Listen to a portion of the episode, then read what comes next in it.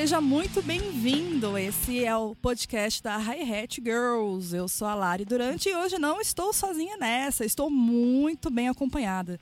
Temos aqui hoje Julie Souza. Olá! Fundadora da Hi Hat Girls, podcaster, baterista e carioca, minha irmã carioca. É, temos também a Nata, que é vocalista da Manji Cadáver. Acho que eu falei tudo errado. Eu tava esperando por esse momento de falar o nome da sua banda errado. Ela é... Pode falar do jeito que quiser. Ela é especialista em music business, também tem a página União das Mulheres do Underground, produtora do Soco na Fuça e também DJ. Agora. Vamos trocar aqui uma ideia sobre as mil funcionalidades dela na música. E temos também a Cynthia Tsai, falei certo? Falou. Também conhecida como chinesa, que é o quê? Baterista. Ela é da Hi Hat Girls Magazine também, instrutora lá no Rio de Janeiro.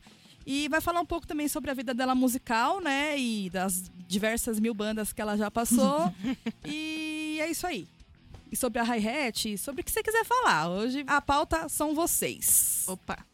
A Júlia, ela vai me ajudar aqui, né? A, a pres... Como é da Hi-Hat também, ela é a fundadora da Hi-Hat. Nem precisa de ajuda, gente. Você É. tá ótima, maravilhosa. Ela vai apresentar hoje esse episódio comigo. Vamos começar o nosso bate-papo com a Nata. Então, Nata, começa se apresentando aí, fala pra galera quem é você, o que você faz, sua profissão, como você chegou até essa, essa profissão, como ela atua, qual é a importância dela no mercado da música. Eu sou a menina do interior, então vocês vão ouvir muito R puxado aí, que aqui a gente tem três sotaques diferentes. né? É. Então, é. Bom, vamos lá. A música sempre teve na minha vida desde sempre, né? Eu acabei é, me formando em relações públicas. Eu fui a primeira turma de ProUni que teve, né?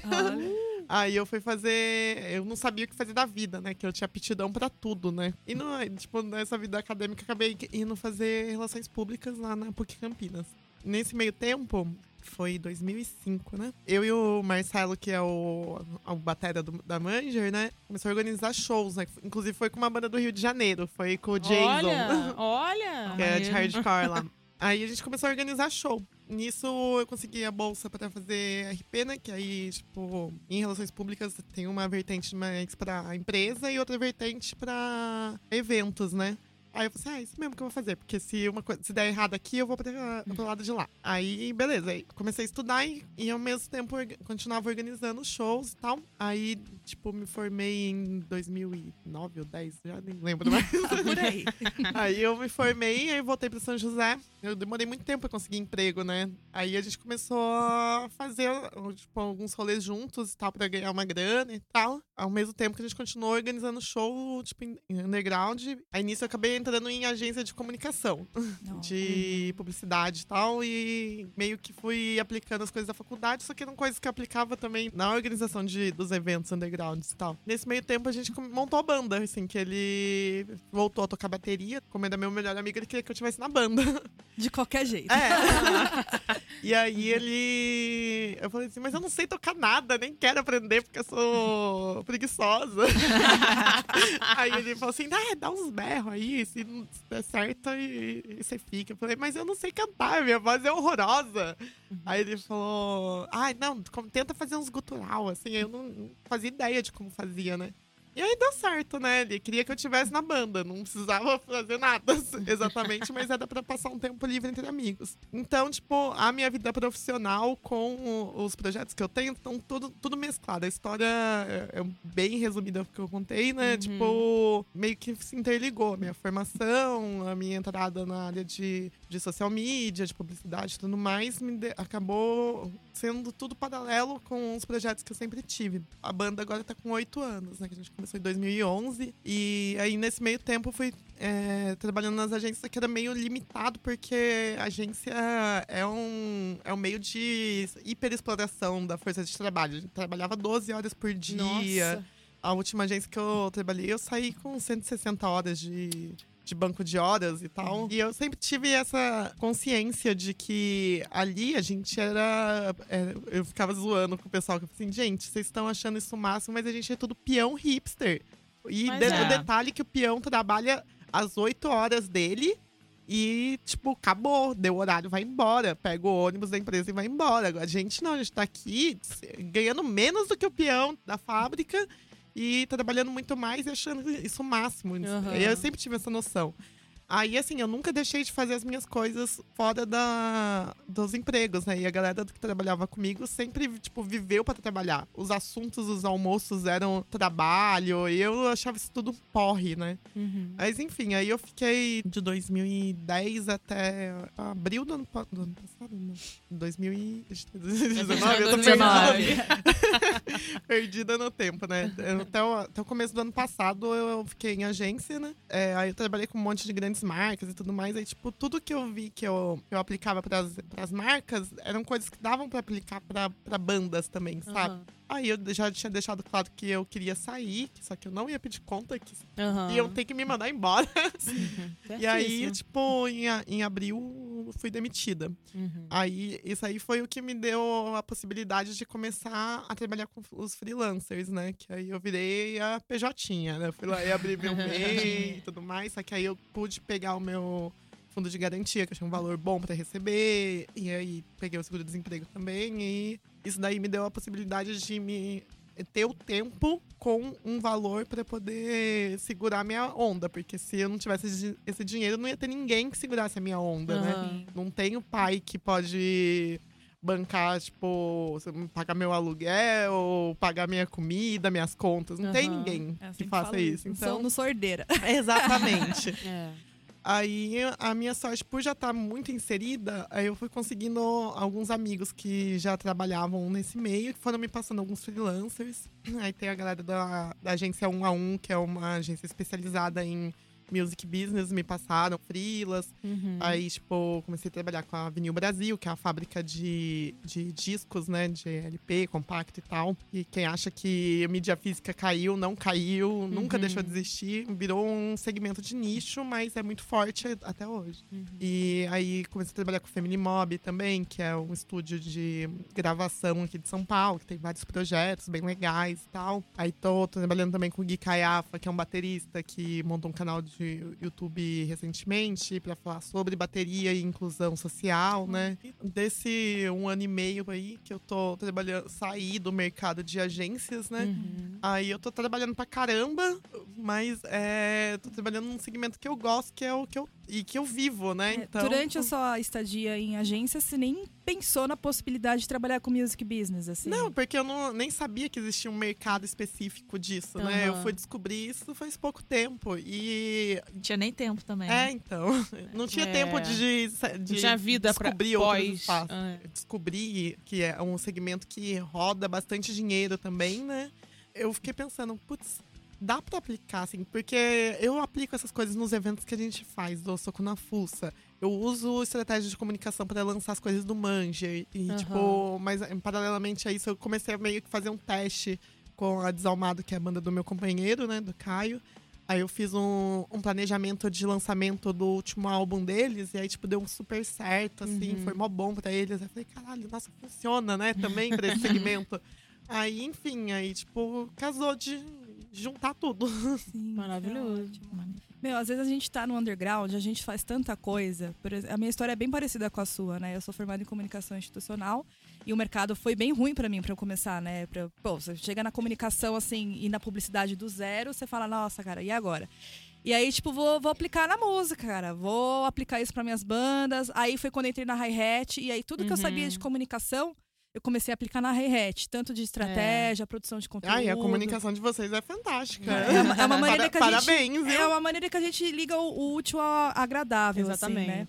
E pra quem não, não sabe o que que é music business, o que que faz exatamente? O mercado da música ele tem vários segmentos. Eu sou especialista em planejamento estratégico digital. Eu é, faço todas as pesquisas, faço todos os levantamentos, estudo do, do ambiente, se é uma banda, eu vou estudar o gênero da banda, se é, Uhum. tipo, por exemplo, indie, vou entender o segmento do indie, como tá o mercado do indie, para poder traçar estratégias para cumprir os objetivos que a banda tem. Se é lançar um, um, disco, se é conseguir captar mais shows, se é, tipo, formar uma base de fãs. Uhum. Eu vou entender todo, todo o segmento é, de mercado que a banda está inserida, traçar as melhores estratégias de comunicação para a banda conseguir atingir esses objetivos, né? Tava até falando com a, com a Cintia que agora ela também tem, ela sempre, sempre vi ela como uma pessoa do metal e agora ela tá numa banda super fofinha. Nossa, de... adoro, adoro.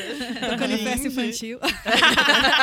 Aí eu tava falando pra ela que eu tenho um cliente, que é a, a, a Rebel Jeans, que é de rock alternativo, indie e tal. E aí eu fui estudar o, o ambiente deles, eu vi que teve uma, uma queda brutal, assim, da quantidade de bandas é, de indie e tudo mais sei lá, depois que o Los Hermanos acabou e essa, sabe? Teve um esvaziamento do segmento, mas o público é um público que é fiel e é um público que consome muito. Uhum. É, cada segmento tem, o, tem as suas especificidades, assim, e é muito legal, porque eu acabo conhecendo muito de vários ambientes que eu nunca estive, sabe? E hábitos de consumo também. Uhum. É, Porque perfeito. isso varia. A gente é numa cena underground, né? Uhum. Que é totalmente diferente da cena comercial. Sim. E uhum. você consegue passear por diferentes hábitos de consumo. Como que é isso? Como que você vê isso, assim?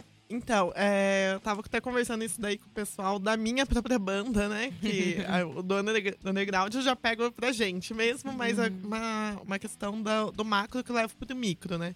Nos planejamentos que eu faço, eu traço a jornada do fã, né? Que são os momentos que o fã é, ouve música, que horas que tá o segmento, que, quais são os dias que eles mais ouvem, quais são os horários principais. Tem o on e o offline, né? Aí no on, é, sei lá, tipo, no, no, transporte, ou quem trabalha em escritório aí ouve uhum. durante a jornada de trabalho. Quem não trabalha, é, tipo, varia muito, assim. É, aí eu traço para cada estilo. Aí, beleza. Aí nisso, eu comecei a pensar assim: ah, beleza, merchandising. Uhum. Tá, mas e o streaming? Aí o streaming, aonde que a gente entra? Porque paga muito pouco. Então, uhum. como a gente vai traçar estratégias para conseguir ganhar uma grana? Aí eu comecei a estudar isso daí no macro para entender no micro. Aí no, no micro eu comecei a aplicar algumas coisinhas de testes com a gente do Manger mesmo, né? Tipo, de colocar no Stories aquela função de música de, com a letra. Uhum. E isso daí eu vi que começou a trazer muito tráfego pro Spotify. Aí eu falei, ah, legal. Montei a playlist no Spotify, eu percebi que tinha muita gente que pedia se tinha no Deezer.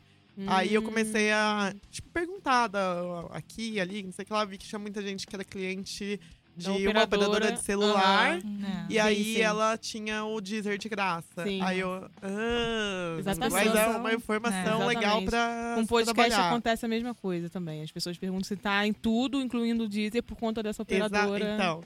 Aí eu comecei a pensar em estratégias de, tipo, lançar a. Uh, é, tipo, momentos, ver os momentos que as pessoas estão mais aptas a ouvir o streaming, uhum. é, sem deixar de trabalhar o material físico, que o material físico é o que mais dá dinheiro para uma banda independente atualmente, é o material físico. Uhum. Mas a gente pode transformar, sim, o, as plataformas de streaming em fontes remuneradas, assim, dá para montar. Aí eu comecei a fazer isso, aí eu, tipo, trabalhei o semestre. Aí nesse semestre a gente conseguiu tirar um valor muito bom, assim, que a gente nunca tinha tirado. Nos streamings? É. é legal. Aí eu aí aproveitei que eu a única coisa boa, entre aspas, né, do, do governo do Bozo aí, que o dólar tá nas alturas. Pois aí é. o dia, no dia que o dólar tava 4,37, né, ó. Tira e, tudo. É, aí eu falei, é agora. Agora, agora é hora. Agora é hora, né? Aí eu resgatei o valor, eu falei, nossa, que bom. Não, dá pra, dá pra gente tirar uma grana também, então dá pra gente pensar em outras formas. Né? Porque assim, uma coisa é fato as bandas hoje, esquece cachê. Cachê não é. É. Nenhuma banda. Até as bandas grandes, assim, no meio do, do rock, do metal, assim, são pouquíssimas bandas que vivem de banda mesmo. Uhum. Que é, eu, eu coloco aqui na, numa palma da mão só. É Ratos de Porão, é o Crisium, o Sepultura, uhum. atualmente o Nervosa também. Sim. Só que com perrengue pra caralho. Uhum. Assim, ninguém aí vem, vive bem, não. não. Tipo, esbanja. Tipo, todo mundo tem outras fontes de renda, trabalha ou faz outras coisas, mas viver só da banda, assim, é, é muito difícil. Enfim, tipo, são, é, é um segmento que é difícil, mas dá pra você, tipo, pelo menos se pagar, né? Que uhum. banda, ter banda é uma coisa que é, eu falo que é um hobby caro, né? É. Mas e como, se, né? E como, mas se você trabalhar bem, você consegue, pelo menos, pagar os custos da sua banda. E uma coisa que eu sempre debato, que eu tô vendo muito da galera de banda, é que tem muita gente que tá adoecendo, porque hoje, é, tipo, você tem que ser seu próprio social media, você Sim. tem que ser sua contabilidade, você Sim. que tem que fazer o seu comercial, cuidar das vendas, estoque. Fazer tanta coisa, tanta coisa, que a música, que é o principal, acaba ficando em último plano, Isso aí. sabe? É. E, E- a gente tem que tomar muito cuidado com isso, né? Porque a música é o seu, a sua ferramenta principal ali. Quando você começa. É, por isso que é importante ter alguém que cuide dessa parte, Isso. sabe? Um profissional que, que seja qualificado e que saiba distribuir isso. Porque senão a pessoa, cara, o foco principal é fazer boas músicas, sabe? Fazer, entrar no estúdio, produzir, Isso gravar, gerar material. Se você ficar, às vezes, muito bitolado nos outros corres, você não consegue, cara. Você não consegue até É. se desenvolver como músico, enfim. Por E isso tem um profissional, gente. Procurem um profissional. Ó, a Nata tá aí, ela vai passar os contatos dela. final. Meu, é sucesso. Então, aí eu, isso, isso é uma coisa que eu ficava pensando muito, assim, que eu vi é, muita gente, tipo, ficar frustrada, porque começa, Sim. tipo, vai lá, faz um trabalho foda e não consegue atingir, tipo, uma, uma galera, assim, um público legal, Uhum. porque não, consegui, não, não conhece, nem é obrigado a conhecer também de estratégia de comunicação, sabe? Uhum. Tipo, a galera tá numa época que Instagram, assim, você vê todo. Eu achei ótimo terem tirado. As curtidas. é, curtidas, né? ocultado a quantidade, né? Porque o pessoal parou um pouco de se comparar, sabe? Porque Isso é péssimo. antes né? é muito ruim, porque aí você via, tipo, uma banda que acabou de começar e tem, sei lá, dois anos mas e a a- banda tava super bombando Aham. e Mas você as- fazendo mó trampo do Às caralho. vezes as é porque conseguia. assim, às vezes as pessoas também não têm noção que a gente- na comunicação, na comunicação, na comunicação digital, existem ferramentas que te trazem likes. É. Por exemplo, eu, tenho, eu lanço um perfil no Instagram, eu consigo contratar um serviço por 70 reais que ele faz um filtro de uma banda, hardcore, feminina. E aí ela começa a trazer likes e, e seguidores de uma forma muito Uhum. orgânica. Uhum. E é ruim, porque você não consegue saber quem tá ali, tipo, curtindo o seu som. É. É, se se é isso é verdadeiro, real. né? É, E sem você- contar os fakes também, né? Sim. Exato, porque é muito perfil que às vezes não é uma pessoa, é um Aham. negócio É um- mecânico. Aham. Bot, né? Então, É. tipo, não dá pra, pra se basear por isso, sabe? A- Eu, por exemplo, sou totalmente contra Ah, eu comprar esse tipo de coisa, Com principalmente certeza, né? serviço de música. Com certeza. Porque são pessoas que não consomem o seu material, que não consomem a sua Só música. estão fazendo volume ali. É, que não interage com você, porque pra banda, cara, é muito importante, pelo menos no underground, tomo por minha experiência, assim. É muito te- importante essa integração, sabe? Sim, a pessoa chegar, cara, certeza. esse disco ficou muito bom, aquele show foi maneiro, ó, vem tocar na minha cidade, tem um fulano de Uhum. tal que tá com um zine e tal, vamos compartilhar essas informações. O negócio genérico são só números, cara. Exatamente. Gente, vocês querem viralizar? Esquece. Se vocês querem ter banda pra viralizar e não porque vocês é, gostam do som, acreditam no som de vocês, esquece. Vocês não, não Começou vão ficar. errado. fa- É, começou errado. E outra coisa, é, tudo são etapas, não tem como você pular etapa. Se você começou uma banda agora, você vai ter que trabalhar seu som, você vai ter Claro. que, tipo, melhorar o seu som, e aí você vai, tipo, crescendo. Conforme você vai tocando, eu falo que o melhor, o melhor professor do mundo é a estrada, sabe? Sim. Você, quanto mais você toca, mais você vai melhorando. Nisso você vai tipo, melhorando sua performance e você vai conhecendo mais pessoas. Você acaba tendo esses contatos na, na estrada. Você vai conhecendo Uhum. pessoas, vai, vai fazendo essas amizades. Elas vão. Todo mundo. No cenário independente, isso é muito forte, né? As pessoas se Uhum. ajudam, né?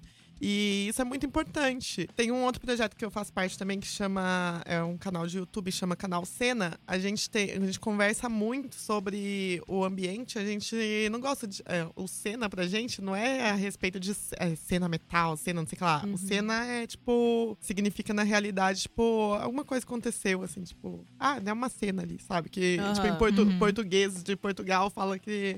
Um lance é uma cena. Uhum. Tipo, ah, é um lance. Então a gente colocou cena por isso, não é por causa de, de cena, cena mesmo.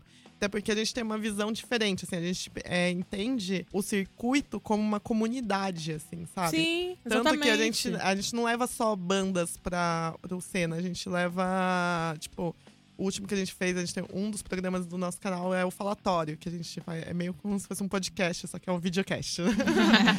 Aí a gente levou duas psicólogas que são do meio do rolê, assim, sabe? Que é a, a Elis, ela trabalha no Instituto Vitaleri lá, prevenção e pós-venção ao suicídio. E a Amanda, ela é psicanalista Uhum. e ela tem aquele blo um blog que chama Sound Like, like Us, que é ela e o companheiro dela, que eles falam de música e tal. Aí a gente é, fez um, um debate sobre o, o suicídio na música, sabe? O que é romantização, o que é tabu, Caramba, o que, as pessoas. É, como é, tem a abordagem, como é positiva, como é negativa e tudo mais. Aí vai ter a Mai, agora ela vai falar, tipo, de dicas de fotografia pra show, porque, querendo ou não, tipo. O fotógrafo, ele é muito invisibilizado no rolê, mas ele- Sim. se ele não fizer as fotos, quem que vai fazer? Ah, pô? tem fotógrafo É. que merece. Ah, louca. não, não é, porque eu tenho uma história bizarra. né? É. Uma vez eu fui tocar num lugar, não vou nem mencionar assim e tal. Tretas. A treta, a treta. Cara, eu fui tocar num lugar longe, assim, nem era em São Paulo. Aí, quando o músico toca e a gente vê que tem fotógrafo, a gente cria uma expectativa. Tudo bem que Claro. baterista. Bateri... Não, baterista a- não a- pode. A expectativa do baterista já não é muito grande. Por quê?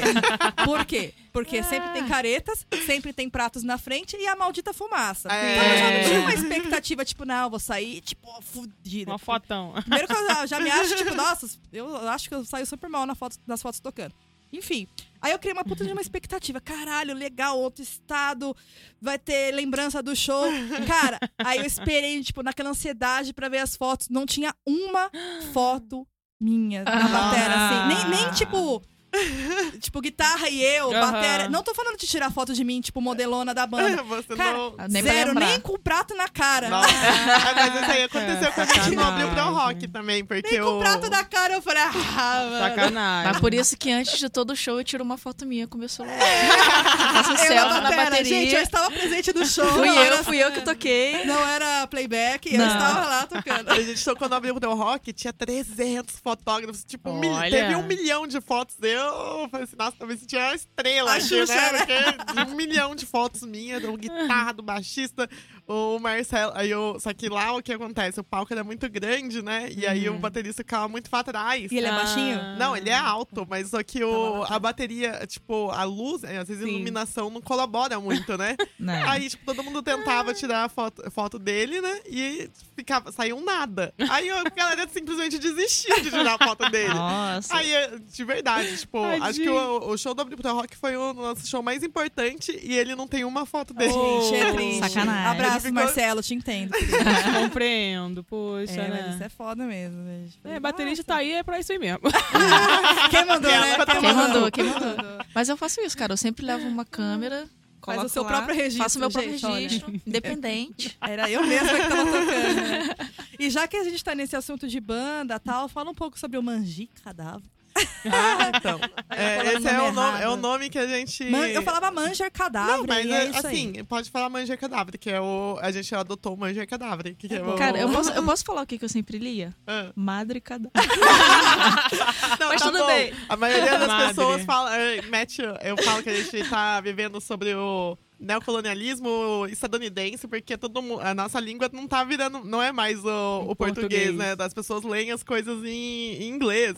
A maioria das pessoas falam manger, cadáver. Manger. Eu falo assim, gente, não, não. Não, mas, Fala mas- do jeito que escreve. Na dúvida, é melhor abrasileirar É, mesmo, então. gente. é, mas enfim, mas é que tem aquela coisa, cada um fala, é francês, né? Tipo, ninguém é obrigado a falar francês, né? Então a gente adotou o manger cadáver. E, Tipo, já é. e Que significa? É, Significa, é uma pergunta, né? Comer cadáver. Tipo, a gente- quando, a Olha. gente, quando a gente começou a banda, é, lá atrás todo mundo era vegano, né? Aí, Hum. tipo, a- o nosso primeiro propósito era fazer, tipo, letras sobre isso e tal. Só que aí a gente começou a ver a galera desse meio, aí a gente falou assim. É, não. Só que aí a gente tinha marcado o show e não tinha nome da banda. Então a gente precisava ter Ah, De um nome. de um nome. Aí, assim, as letras, as nossas letras, elas são todas sobre, tipo, questões sociais, assim. A gente não tem uma letra sobre veganismo nem nada. E aí, assim, tipo, na banda, quem é vegetariano hoje ainda é só, só eu e o, e o Batera. Agora, Uhum. o Jonas, que é o baixista, ele come carne, o Marcelinho sempre comeu, que ele entrou depois. Uhum. Então, a gente meio que abandonou, mas o nome ficou, porque pegou, né? Aí a gente... Ah, mas é um nome maneiro, Ótimo, né? maneiro. Aí, tipo assim, aí a gente tem uma relação de amor e ódio, né? Porque o amor, porque ninguém tem esse nome. É, É. E o de ódio porque ninguém sabe falar. Ah, eu falo, na dúvida, vamos mas- brasileirar. Mas, foi um É, então, mas parto só- pra eu aprender. Eu falei, gente, vou, vou fazer entrevista com a... Trocar uma ideia com a Nata, não sei Eu falar o nome falar da nome banda da dela. banda. Mas É, normal. Uma galera fala que coloca no Google lá no tradutor. É. Microfoninho. Mas enfim, a a banda assim começou, quem fundou mesmo foi o, o Marcelo, né? Tipo, ser um, um hobby entre amigos pra gente, tipo, todo mundo só trabalhava, não fazia nada com a vida, assim. Uhum. Aí a gente queria ter, ah, tipo, eu e ele a gente ainda tinha o soco na fuça, né? Mas no, como é no, é, tipo, a gente faz quatro festas por ano só, a maior parte do tempo a gente tava fazendo nada. Uhum. E a gente gosta muito de música, né? Aí era pra passar um tempo livre entre amigos. Aí quando a gente começou, tinha seis pessoas na formação. Aí Caraca. era dois vocais, duas guitarras. Aí a gente começou a ver assim, é, não funciona. Muita gente, Imagina né? a briga. Imagina pra marcar o ensaio. Ah, hoje eu não Então. posso. Ah, esse horário eu posso, esse dia eu não posso. Justamente. Aí beleza. Aí começamos a ensaiar e eu fui tentando, mas cantava tudo errado, assim. Não totalmente errado, mas eu cantava errado porque eu usava o, é, o peito pra cantar. Aí o ano passado, a gente deu meio que deu uma esticada de 2017 pra cá, que a gente soltou o, o EP, o Revide, né? Esse EP foi um meio divisor de águas dentro da banda. Aí a gente teve uma parte de produção, que o Gu que Hum. gravou a gente, ele começou a mostrar, assim, gente, vocês têm que fazer uma pré-produção, vocês têm que, ah, tipo, isso vocês não sabem fazer direito, então não faz. Isso vocês fazem bem, vocês podem melhorar e tudo mais. E aí o, o Revide, tipo, foi um EP que saiu bem legal, assim. Uhum, tipo, foi meio que colocou a gente, tipo, ó, a banda existe. Apesar de, eh, na época, a gente já tinha seis anos, né, de banda. Quando a gente gravou, aí, tipo, a gente era bem amador, assim, em questão de som mesmo Uhum. de qualidade sonora. É, é tudo, tudo é técnica e aula, né? É, Sim. tipo, repetição. É. Por isso que eu falo pra todo mundo, gente, você quer cantar e você não tem grana? Beleza, começa. Mas é, em um dado momento você vai precisar fazer aula, porque se- senão você vai se machucar. Sim, e Pra bateria é a qualquer coisa. coisa. É, Tudo, pra qualquer coisa. Bateria é a mesma coisa. Aí eu, no final, realmente, do ano dia 27, 28 de dezembro, a gente gravou o primeiro álbum mesmo da banda, né? Que a gente tinha um monte de EP lançado, mas não tinha nenhum álbum. Aí isso daí fez muita diferença, o instrumental quanto do, Uhum. do vocal. Assim que o nosso o álbum que a gente lançou, que é o Anti Ajuda, tem a banda antes e a banda depois. Assim, ele Sim. tá. O primeiro trabalho que a gente ter- termina ou- de ouvir a, mix e a master e fala: puta, gostei. é isso, é isso. Aham. E agora vamos falar sobre a sua, a sua página, né? Que você criou coletivamente com outras mulheres, né? Que é a União das Mulheres do Underground. De onde surgiu a ideia de produzir essa página? Que tem um blog também que produz conteúdos e tal. De onde surgiu a ideia? Como é que foi esse processo? Qual é o trabalho que vocês fazem? Para quem ainda, ainda não conhece. Faz dois anos e meio, uma, uma menina que era daqui de São Paulo e foi morar na- em Nova York, ela colocou no Facebook dela perguntando sobre bandas que tivessem mulheres na formação, né? Aí eu só vi essa publicação porque o, alguém marcou a minha banda. Aham. Só que eu vi, tipo, tinha mais de 200 comentários. Todo mundo indicou bandas estrangeiras.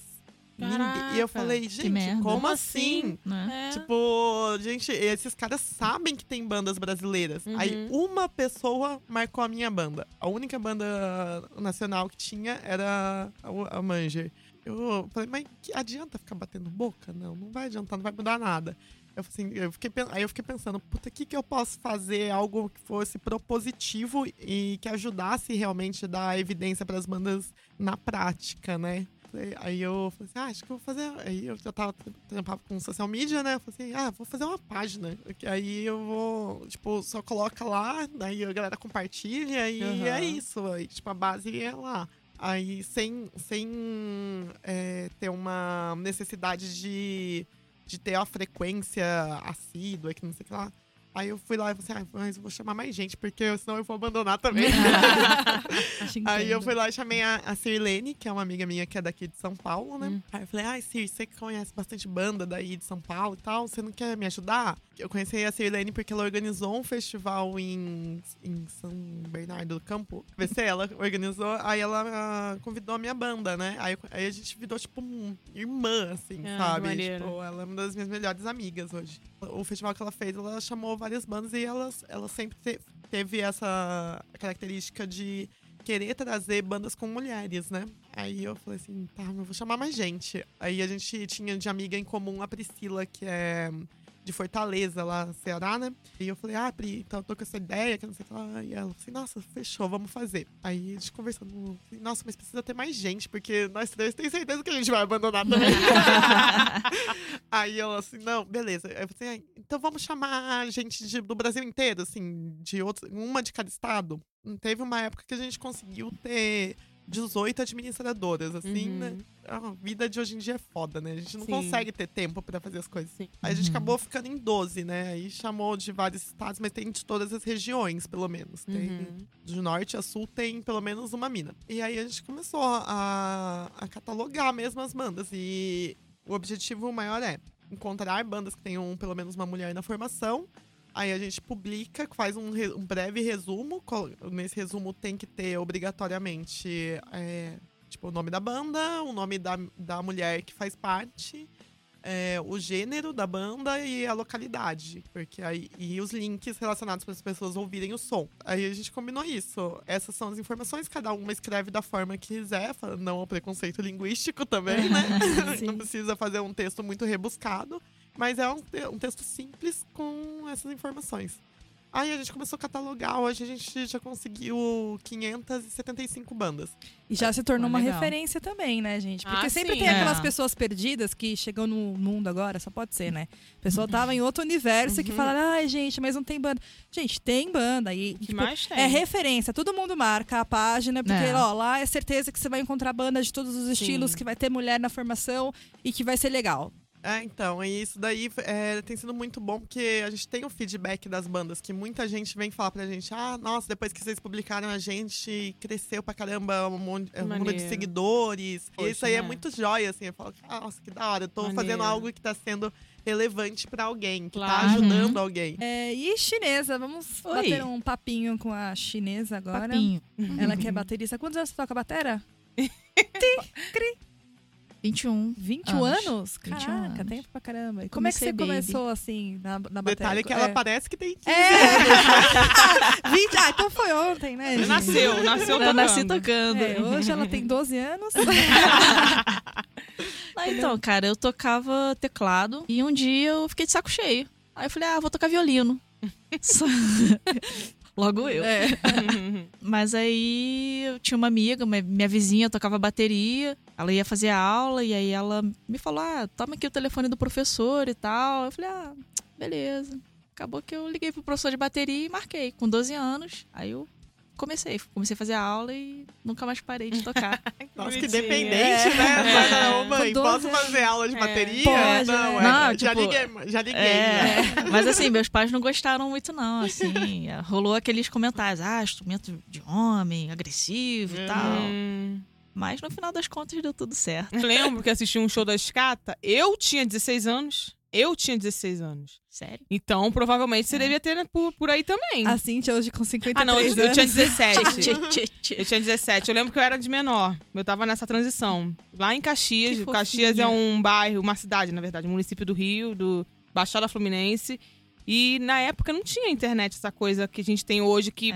é, como a gente tava falando antes, que tudo é like, tudo é não sei o quê, Uhum. viraliza. Não tinha isso. Era tudo Cara, por a gente, carta, a né? gente fazia flyer, carta, né? fazia flyer da, da banda pra distribuir. Na mão, né? A, divu- É. a divulgação Vocês era mandavam carta flyer. também? Mandava, Isso, mandei muita bastante. carta. Nossa, eu troquei muito fanzine. E É, fanzine. Nossa, tem amigos até em Portugal até de Sim. receber fanzine. Gente, eu queria ser dessa época, na moral. Eu já cheguei na era da, da, Da comunicação internet. via internet, eu acho uma bosta.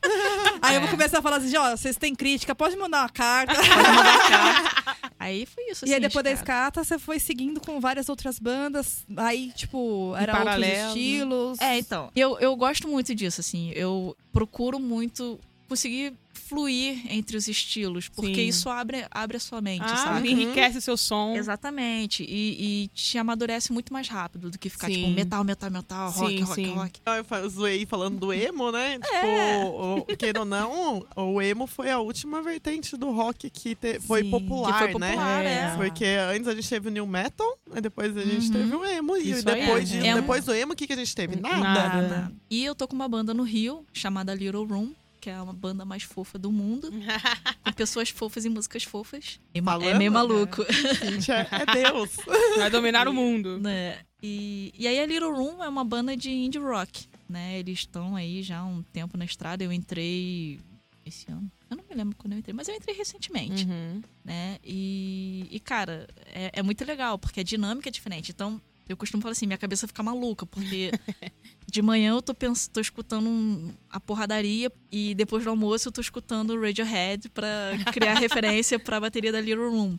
E, cara, isso é muito legal, porque Sim. em sim. determinados momentos eu pego referências de Radiohead pra botar na bateria da Domination. Sim. E, sei E lá, o contrário também é bem É. fazendo. saca? Então é, é bem legal. Eu, eu gosto muito disso. Ah, Na Little Room, que, que é, a princípio é uma banda de indie, de indie rock. Eles, de- é, quando eu entrei, ela era definindo como indie rock barra emo barra alguma coisa, né? E depois que eu entrei, eu já comecei a botar alguns elementos de bateria mais forte, sabe? Tipo, Uhum.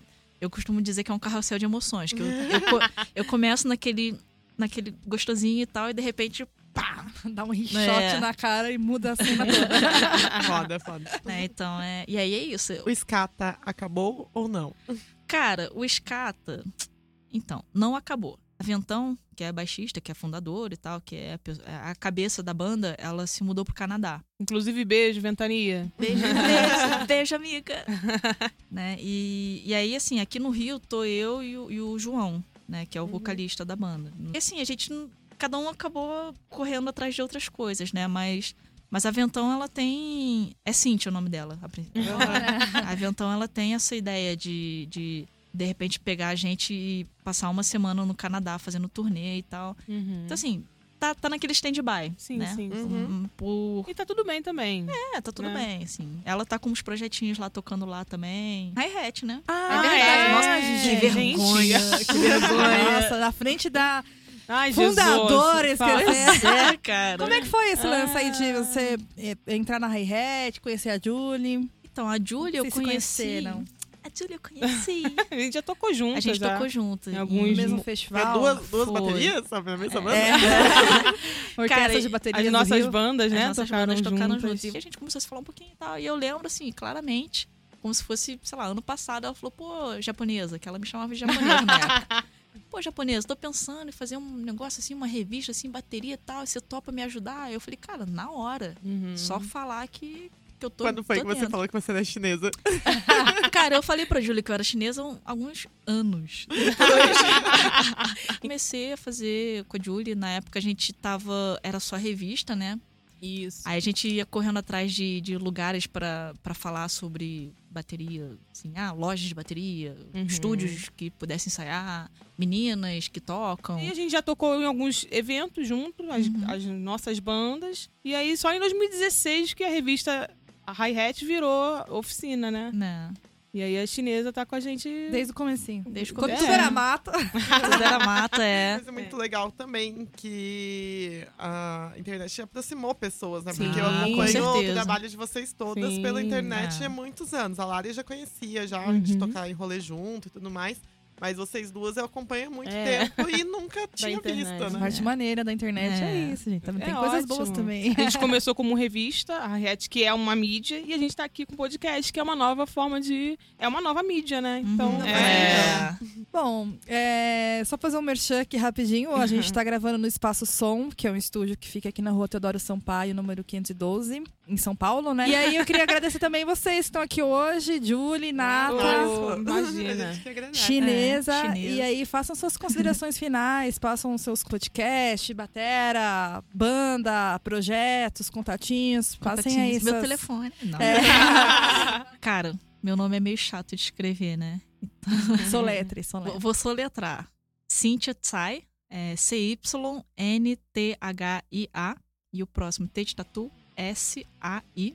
Só procurar lá, tem página no Facebook. Bom, a minha mensagem é, é, assim, é o que eu sempre falo em todos os lugares, é faça o que puder, mas faça, sabe? Por mais que você não tenha ainda o conhecimento, Isso aí. começa, porque aí você vai se aprimorando no, na caminhada. Então, aí. É, o- dar o primeiro passo é a coisa mais importante. Então, fazer o que puder, mas fazer. Procura as coisas da banda e tal, porque se você me mandar um inbox pra mim, eu não vou responder. Vou demorar muito. Projetos estão na frente do pessoal, então é mais fácil me achar pela, pelas coisas da, da- que eu participo. E é isso, tipo, agradecer aí, que vocês são mulheres inspiradoras, muito fodas, Deus. então Imagina, é, muito todas. é muito massa. Julie, É, eu sou a Julie, né? Julie Souza, que pensou essa loucura toda de hi-hat. E cá estamos nós, comemorando sete, anos. Estou muito feliz de estar aqui, Lari, minha irmã, queridíssima, que está dirigindo esse projeto do podcast da hi-hat. E tem as redes da Hi-Hat, no Facebook, tá no Instagram, tudo arroba Hi-Hat Girls, Twitter também. Então é isso, gente. Com essa eu me despeço. Sejam felizes e até a próxima. Oi, meu nome é Carol, sou de São Paulo. Participei da oficina em outubro. Conheci a Hi-Hat através do Facebook e amigas minhas também fizeram oficina e adoraram. E desde quando eu conheci a Hi-Hat, eu tive vontade de fazer oficina e sempre quis aprender aprender bateria. E a oficina foi melhor do que eu esperava. As professoras super didáticas e eu me saí melhor do que do que eu imaginava. Foi uma experiência muito enriquecedora.